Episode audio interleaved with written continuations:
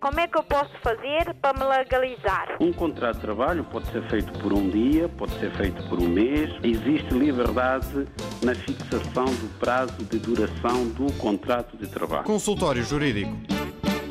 Ora viva, então, muito boa tarde, doutores. Bem-vindo também a esta edição semanal do Consultório Jurídico. Hoje eh, tratamos aqui eh, da uh, proposta da livre circulação de pessoas no espaço da Comunidade dos Países de Língua Portuguesa. Boa tarde. De facto, é, é este o tema do consultório jurídico de hoje, que é a proposta apresentada por Cabo Verde à Comunidade dos Países de Língua Portuguesa para, de uma vez por todas, ser tomada uma decisão ao mais alto nível, que é a Cimeira de Chefes de Estado e de Governo da CPLP, que vai ter lugar em julho próximo, em Luanda. Portanto, para ver se desta vez os altos dignatários da CPLP se decidem finalmente por aprovar um acordo de livre circulação dos cidadãos da CPLP nos respectivos países. Bom, é uma questão muito delicada, uma questão bastante controvertida, porque os países da CPLP, embora sejam uma comunidade, não são países homogâneos e têm, cada um deles, os seus próprios interesses a defender.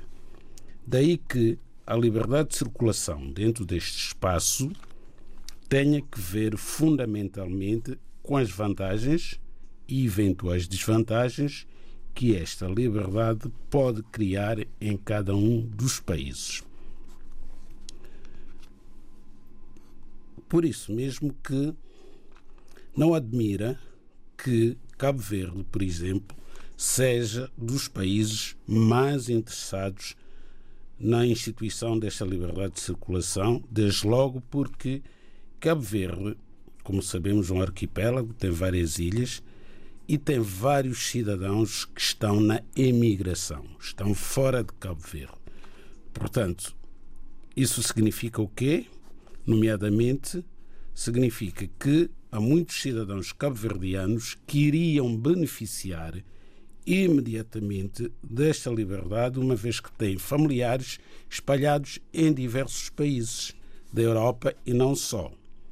Havendo liberdade de circulação entre Portugal e Cabo Verde, isso iria permitir, desde logo, que os cidadãos cabo-verdianos pudessem vir visitar os seus familiares, os estudantes cabo-verdianos viriam mais facilmente para Portugal prosseguir os seus estudos, e isso tudo faz com que Cabo Verde, de facto, assuma, digamos assim, o estandarte desta, desta iniciativa, digamos assim, no sentido de tentar convencer os demais países a estabelecer esta liberdade de circulação. Os cidadãos portugueses também iriam ter benefícios, mas já os têm na medida em que eh, Cabo Verde não exige visto para cidadãos portugueses quando se deslocam por um curto período de tempo. Portanto, por aí não iria crescer muito ao que os cidadãos portugueses já têm em relação a Cabo Verde. A situação torna-se mais delicada em relação a outros países da CPLP, porque têm interesses a defender e esta iniciativa e, e a própria decisão vai ser bastante debatida e para ultrapassar, digamos assim, essa dificuldade de conjugar interesses que não são homogéneos entre os países, Cabo Verde avançou com a proposta de que cada país poderá indicar aquelas áreas que considerar mais importantes nesse mesmo acordo. Vou dar o exemplo: haverá liberdade de um país da CPLP entender, por exemplo, que quer que essa liberdade de circulação se estabeleça, por exemplo, em relação a doentes, estudantes, empresários, desportistas, não abrangendo, digamos assim, todo e qualquer cidadão desse país essa mesma liberdade de circulação. Talvez por esta via, é uma via gradualista, se consiga finalmente aprovar um acordo com o mínimo de coerência e abrangência entre estes países. Não esqueçamos que os países da CPLP são vários países, não são dois, nem três, nem quatro. E temos, desde logo, por ordem alfabética, Angola, temos Brasil, Cabo Verde, Guiné-Bissau, Guiné Equatorial, Moçambique, Portugal, São Tomé e Príncipe e Timor-Leste.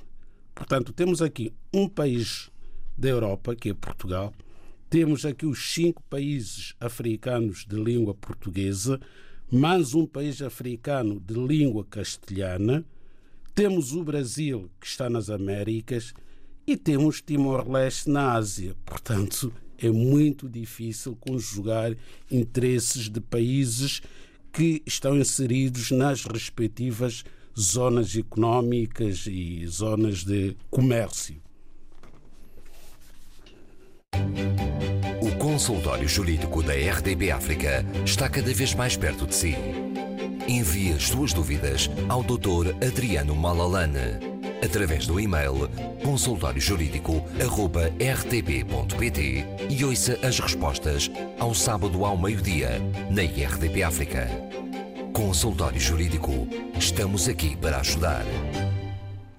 Estamos aqui ao longo desta hora para ajudar e por isso mesmo abrimos as linhas eh, aos eh, ouvintes. Podem inscrever-se para participar no programa através dos telefones 21 382 0022 213820022, também 213820023, ainda o 213820068 da Rede Lisboa. Podem também enviar mensagens através do número WhatsApp habitual, é o 967125572.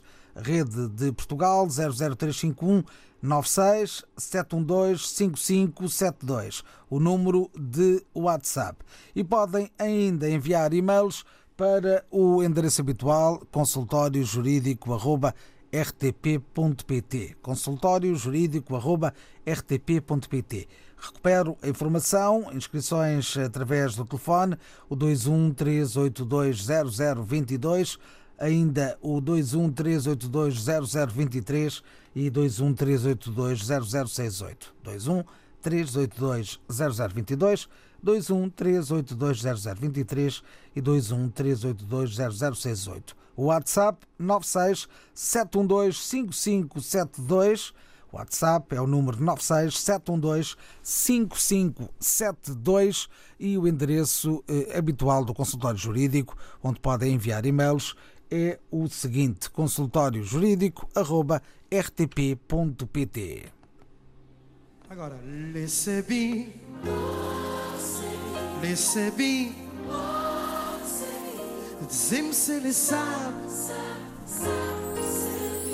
Yes, agora sim. Recebi, recebi, dizem-me se ele sabe.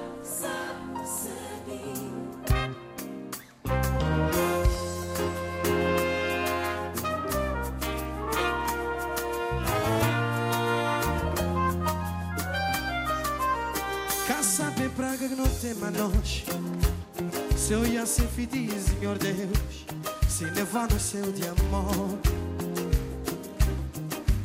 Se nós destino é para terra longe Se é para me largar a terra Já migrar na boca verde. Cá saber praga que não tem nós. Se eu ia ser feliz, Senhor Deus Se levar no céu de amor nós destino é para terra longe. Se para me largar a terra Já migra na boca verde. Não vai, do jeito. Recebi. Recebi. Sem se lhe sabe, sabe, sabe Recebi. Recebi. Recebi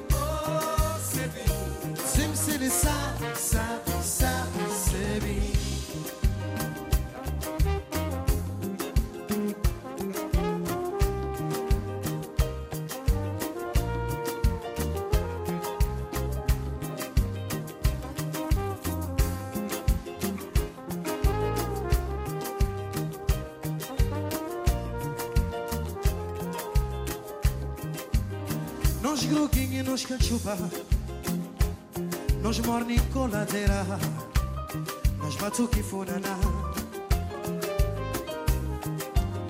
Nós paisagem, nós cultura Nós beleza natural E nós caverdianidade Ei.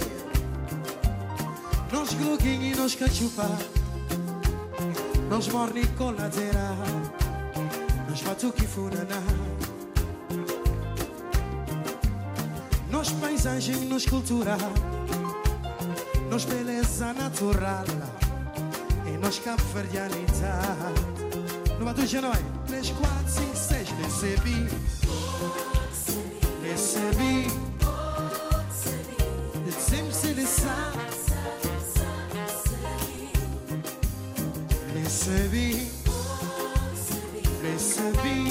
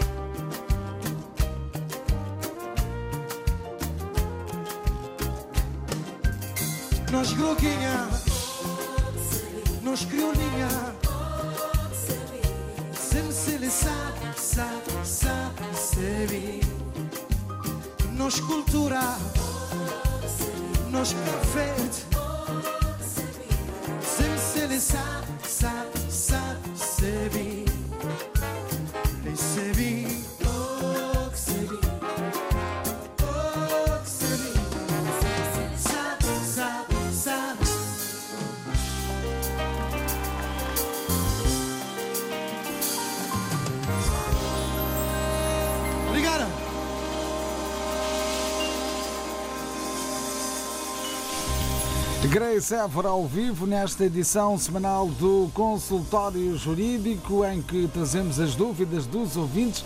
Falamos também sobre um tema semanal aqui na RDP África.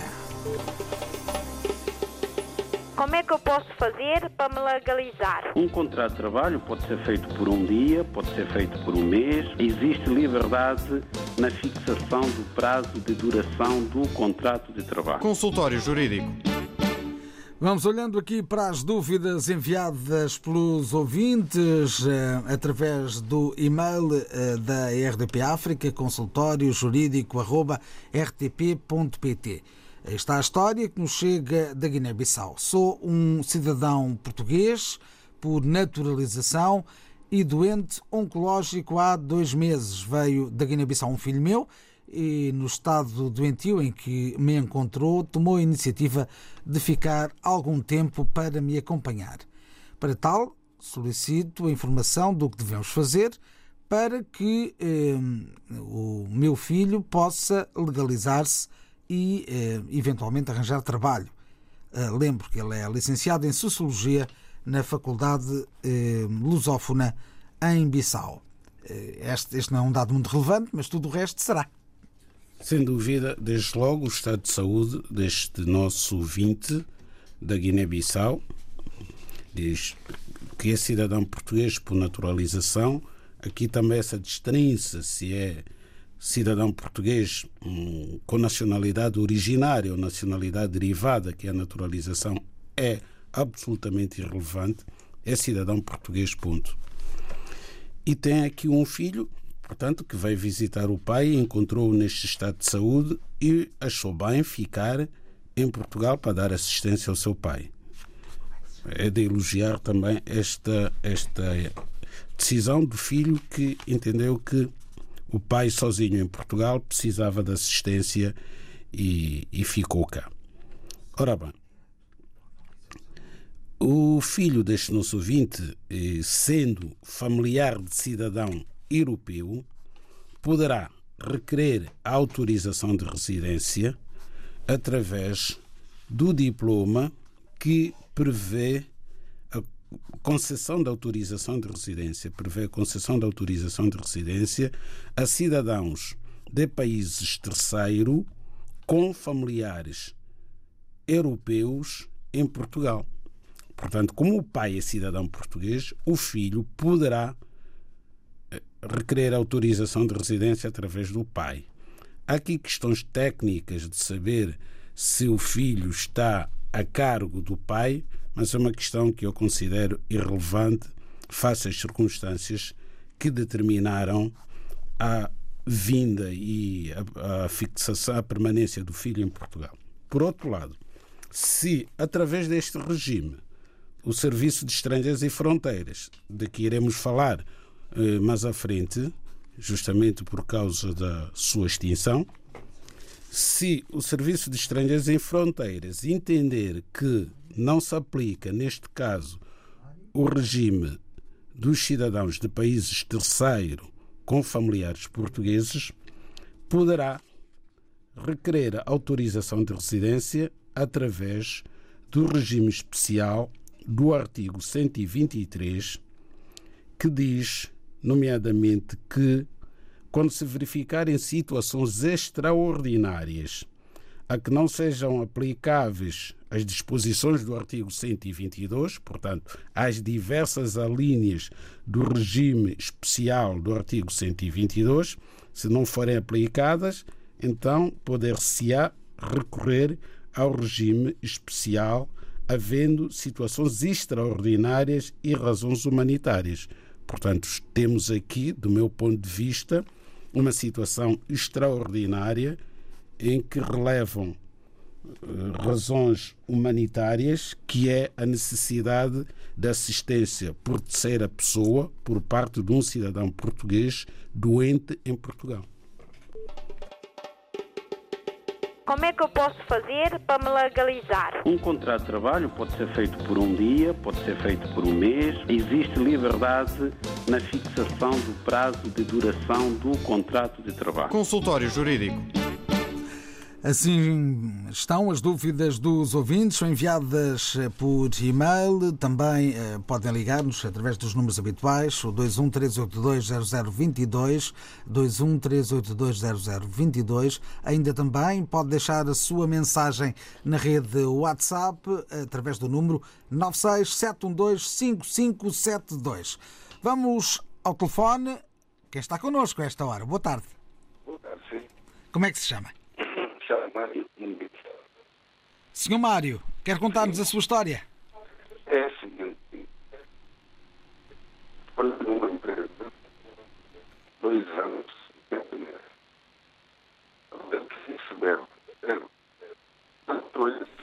Senhor Mário, tenho que lhe pedir uma coisa. Consegue-se posicionar um bocadinho melhor para ver se temos melhor rede de telemóvel? Está a ligar-nos de um telemóvel, presumo.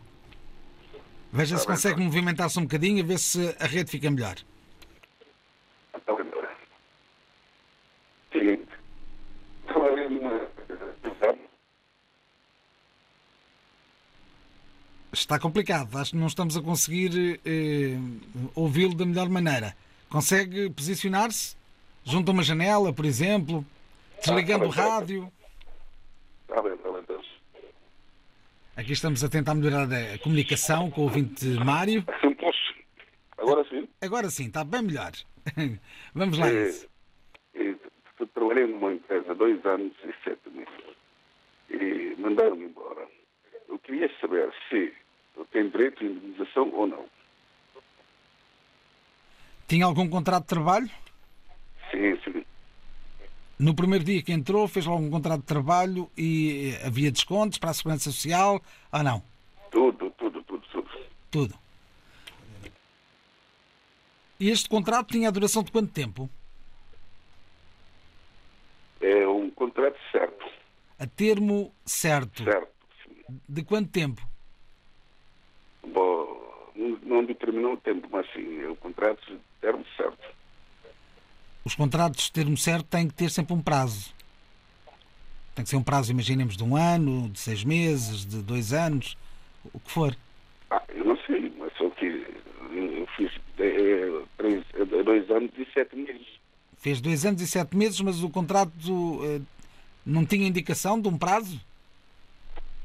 Há algum dado que nos está a faltar? Ah, É só para ler um contrato mais novo para ver se. Não tem à sua frente, pois não? Não, não, não tenho aqui. Não tem. Bom, de qualquer forma, vamos tentar eh, dar uma ideia de qual é a regra geral nestes casos. Muito obrigado por ter ligado. Obrigado por atenção. Obrigado, obrigado. E assim estivemos com o ouvinte Mário. Doutores, eh, genericamente, porque não temos todos os elementos, o que é que podemos dizer?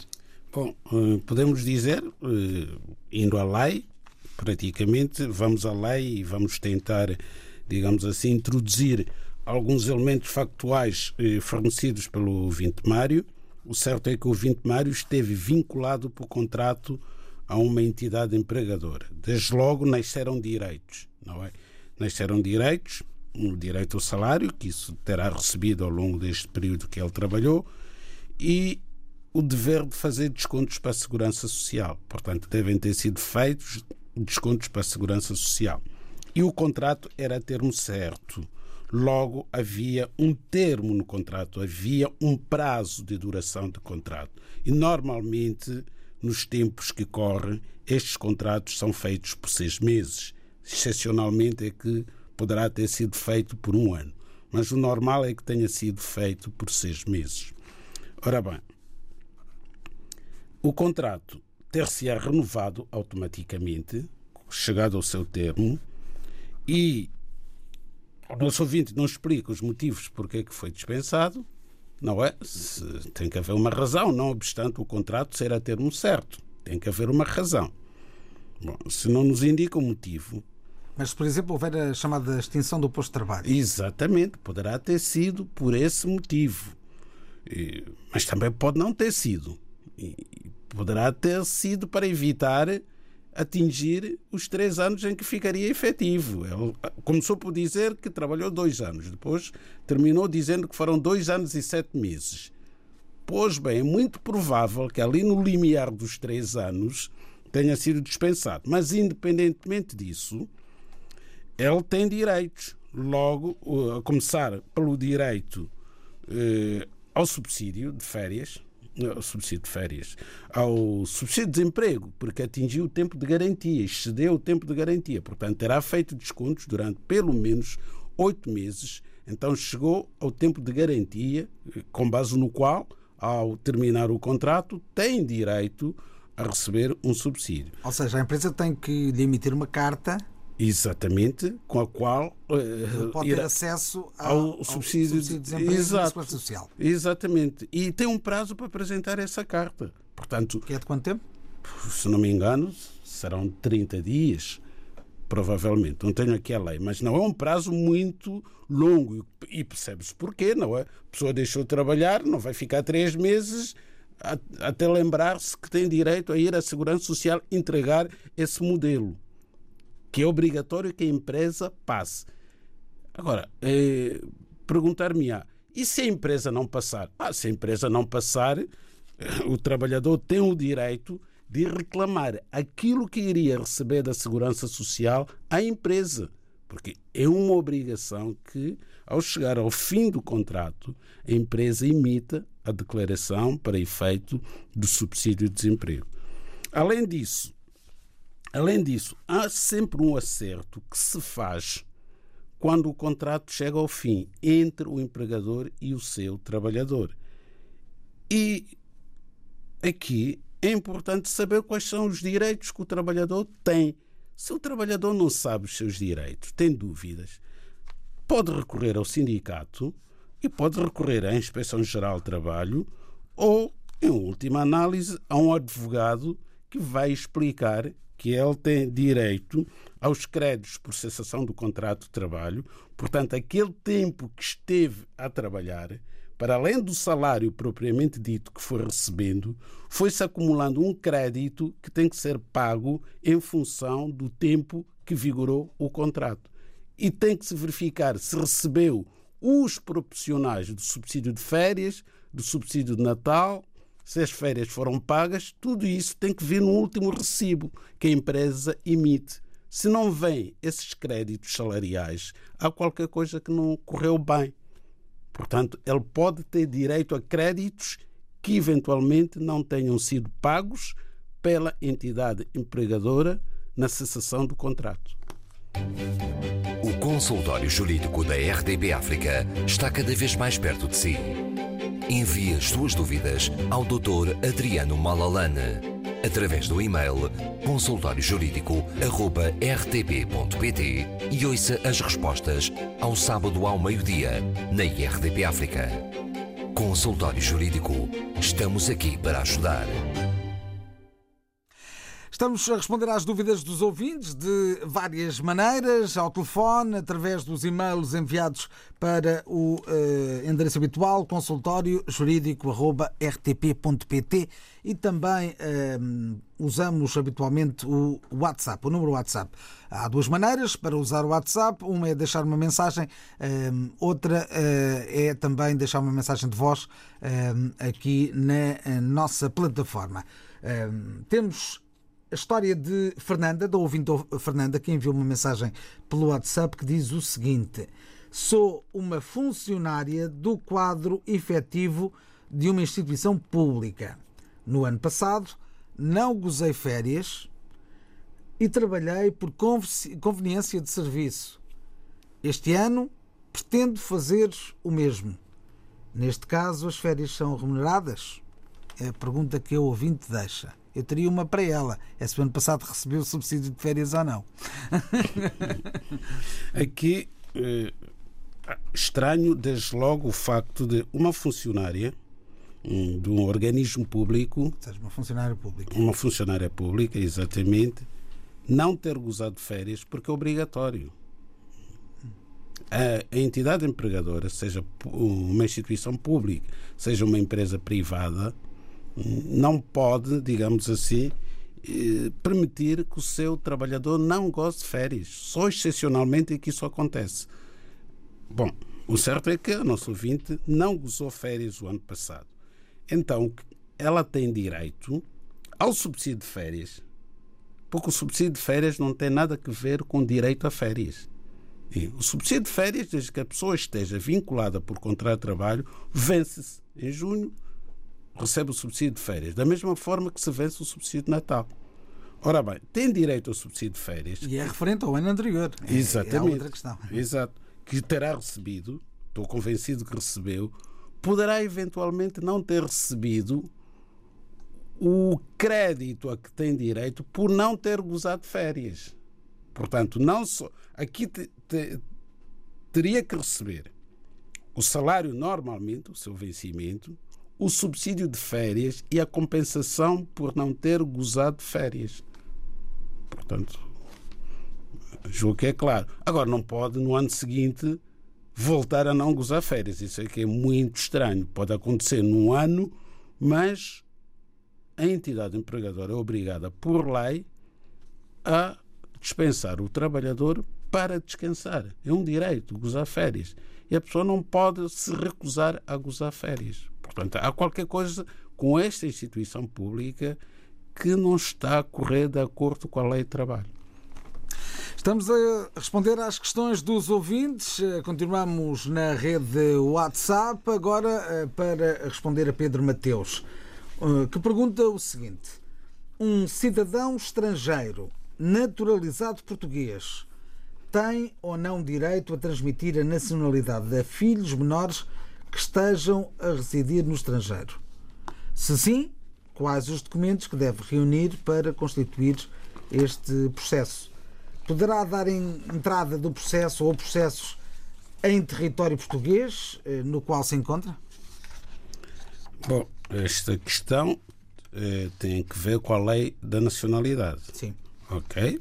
Tem que ver com o artigo 2 da lei da nacionalidade. Começando ter que ver com o artigo 6. O artigo 6 terá sido com base nele que o ouvinte Pedro Mateus terá obtido a nacionalidade portuguesa. É naturalizado cidadão português. E a lei, no artigo 2, vem dizer que os filhos menores ou incapazes de pai ou mãe que adquira a nacionalidade portuguesa podem também adquiri-la mediante declaração. Portanto, a lei limita-se apenas e só a dizer isso.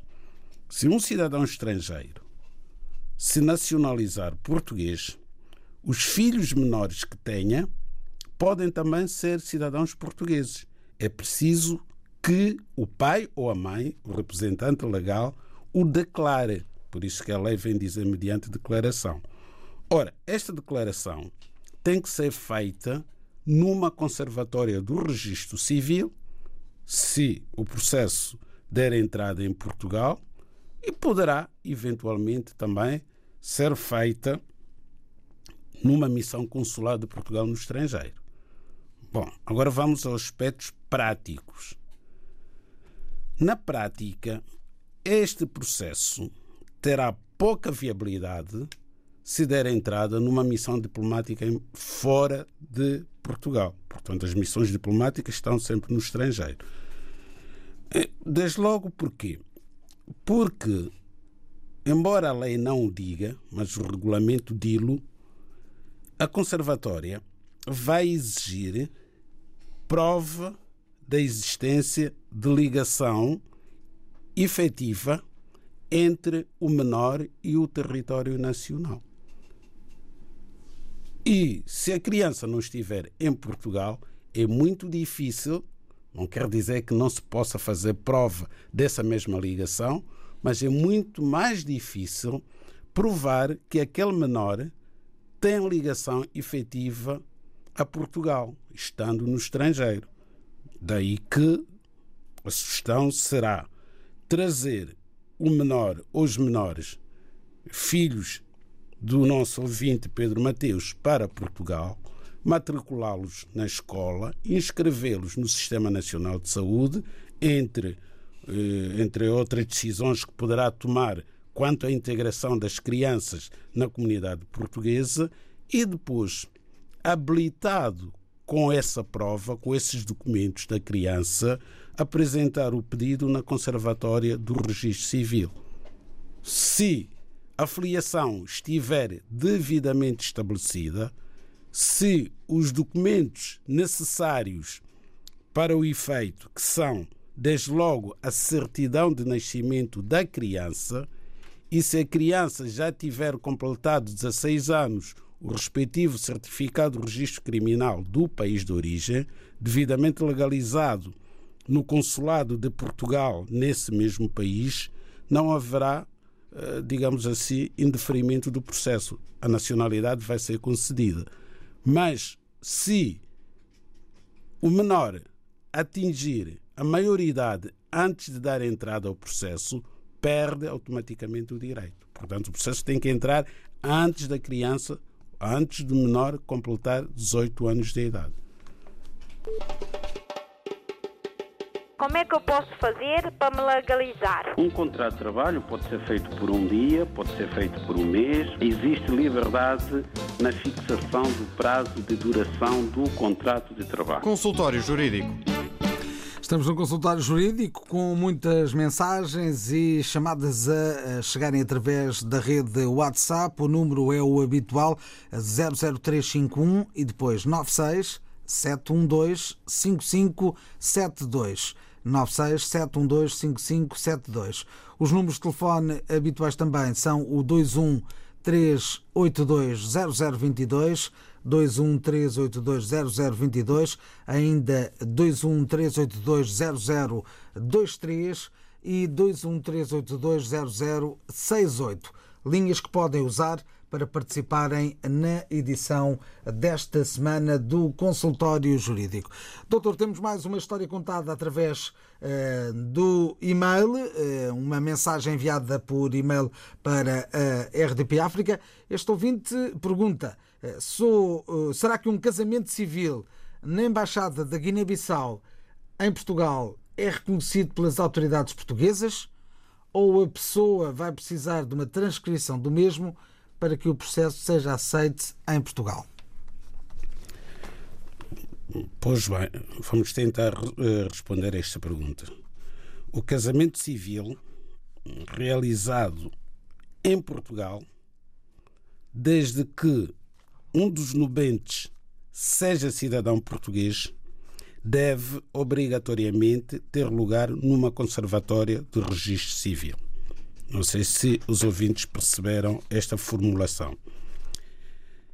o que é que pretendemos dizer? Que sempre que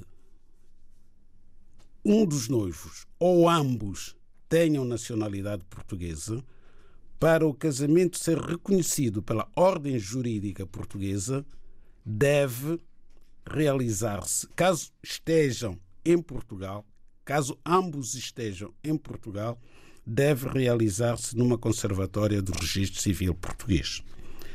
Tratando-se de dois cidadãos estrangeiros, neste caso de nacionalidade da Guiné-Bissau ou outra qualquer, podem efetivamente realizar o seu casamento na respectiva missão diplomática em Portugal, no respectivo consulado. Esse casamento será considerado válido na ordem jurídica da Guiné-Bissau. E também esse casamento é reconhecido pelas autoridades portuguesas no que diz respeito ao Estado Civil, mas nunca vai ser transcrito para a ordem jurídica portuguesa, porque nenhum dos cidadãos tem nacionalidade portuguesa.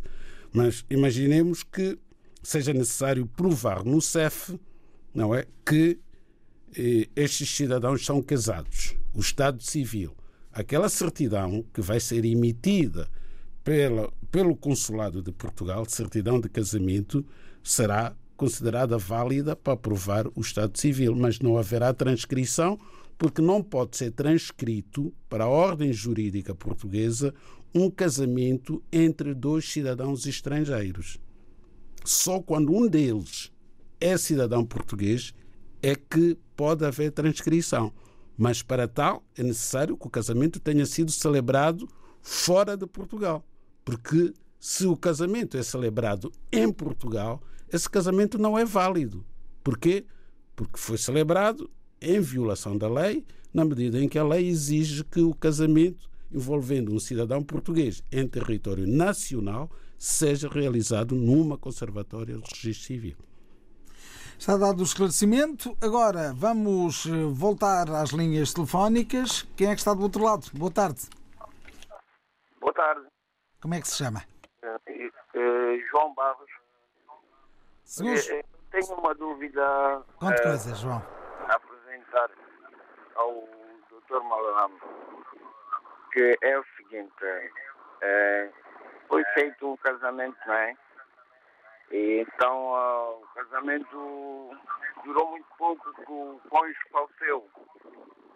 E então, pronto, ao falecer, tenho percebido mesmo pelo consultório jurídico que é impossível já ter a nacionalidade a partir do próprio casamento. Mas então, tenho um visto de permanência de 5 anos e agora é renovado esse visto. Queria saber se a partir do, do tempo de, de residência se poderia uh, adquirir a nacionalidade mesmo sendo a residência pelo casamento. Era essa a minha dúvida que eu queria apresentar. Se é possível ter a, a nacionalidade a partir desse visto. Muito bem. Vamos tentar então responder à sua questão. Muito obrigado por ter ligado. Obrigado, eu. Boa tarde. Boa tarde. Doutor, vamos então à questão levantada pelo ouvinte João. Muito rapidamente, o ouvinte João casou com uma cidadã de nacionalidade portuguesa, cidadã essa portuguesa que faleceu. E o nosso ouvinte sabia que eh, o estrangeiro casado há mais de três anos com nacional português poderia adquirir a nacionalidade mediante declaração feita na constância do matrimónio. Pela forma como colocou a questão, o ouvinte sabia perfeitamente e sabe que é assim que a lei determina.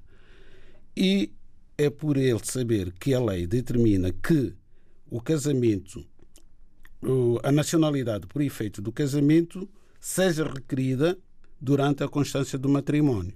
Com a morte eh, da esposa, o casamento deixou de existir. Portanto, dissolveu-se por morte de um dos cônjuges. Então perdeu o direito de poder naturalizar-se. O ouvinte João Barros perdeu o direito de poder naturalizar-se por via do casamento. E resta-lhe, naturalmente, a possibilidade de se naturalizar através do tempo de residência em Portugal. Tem efetivamente uma autorização comunitária válida por cinco anos. O que é que isso significa? Que ao completar os cinco anos de residência em Portugal, não obstante a autorização de residência ter sido adquirida por via do casamento, tem direito à sua naturalização. Portanto, é relevante a forma ou o modo, a razão por que obteve a autorização de residência. Poderia ter obtido esta autorização de residência eventualmente por via de estudo. Também dá direito à nacionalidade portuguesa. Portanto, não há nenhum impedimento a que se naturalize cidadão português logo que completar cinco anos de residência em Portugal. Ainda há tempo para uma última questão. Eh, voltamos à linha telefónica. Boa tarde. Boa tarde. Como é que se chama? Eu, Malam, chama-me Malam Baldé. Malam Baldé. Conte coisas. É, eu sou guinense, portanto, eu queria deixar... Com esse nome só podia ser. Olha, é, eu estou aqui em Portugal há mais, mais, mais 10 anos. Eu, eu vim em 2010 é, pronto, eu tive azar em 2010 em Lisboa, vivi lá, fui enganado por um, um subempreiteiro, né? Pronto, não me conseguiu legalizar, e foi com o passaporte, quero fazer desconto, não fazia, e a partir daí perdi o tempo todo. E a partir de 2013 consegui arranjar trabalho, mas com contrato e desconto na segurança social, e tenho sistema de saúde tudo como deve ser. Agora, não sei, queria perguntar, doutora, agora estou a tentar ver se eu consigo fazer outra vez uma manifestação, porque agora estou a trabalhar num supermercado sério, tenho direito de fazer isto ou não? Isso é que eu queria saber. Muito obrigado por ter ligado, vamos tentar esclarecê-lo. Está bem, está bem, está bem. Obrigado. Obrigado. Doutor, o ouvinte malandro tem resposta ou não? Temos que procurar uma resposta para este ouvinte, porque é lamentável que esteja em Portugal desde 2010, portanto há, 20, uh, há 11 anos, não é? Há 11 anos que está em Portugal e ainda não tem autorização de residência. E trabalhou até 2013 eh, para um subempreiteiro, provavelmente seu conterrâneo, que não regularizou a sua situação, foi enganado. Pronto, houve muitas situações assim. Não é por acaso que grande parte destes subempreiteiros que eram engajadores, porque de subempreiteiro pouco tinham, engajavam mão de obra já abandonaram o país, porque deixaram situações por regularizar nas finanças e noutras instituições. Mas para o que interessa é que o Malam Baldé, neste momento, tem toda a documentação em ordem para fazer manifestação de interesse para ter autorização de residência pelo trabalho. Desde que esteja a trabalhar com descontos para a segurança social há mais de seis meses, já devia ter feito a sua manifestação de interesse através do portal do CEF. Falando do CEF, como os ouvintes sabem, este organismo, eh, por decisão do governo, portanto, vai ser extinto. Já houve decisão política, só falta a aprovação do decreto-lei que vai extinguir o Serviço de Estrangeiros e Fronteiras e vai nascer um outro serviço, um novo serviço chamado Serviço de Estrangeiros e Asilo. Qual é a diferença em linhas gerais? Porque o diploma ainda não foi aprovado. A diferença é que uh, o controle das fronteiras, que é um aspecto muito sensível, sobretudo para todos os estrangeiros que entram em Portugal legalmente, passam por um controle da sua entrada legal no país. Será feito pela Polícia de Segurança Pública e pela GNR. E o CEF, propriamente dito, vai continuar a manter aquelas funções administrativas de emissão dos títulos de residência, renovação dos títulos de residência, mas aquela vertente inspectiva que tinha como polícia criminal, como polícia que eh, geria, digamos assim, os aspectos mais sensíveis relacionados com a segurança interna, com a criminalidade, passam para a polícia judiciária. E assim estivemos no consultório jurídico. Como é que eu posso fazer para me legalizar? Um contrato de trabalho pode ser feito por um dia, pode ser feito por um mês. Existe liberdade na fixação do prazo de duração do contrato de trabalho. Consultório Jurídico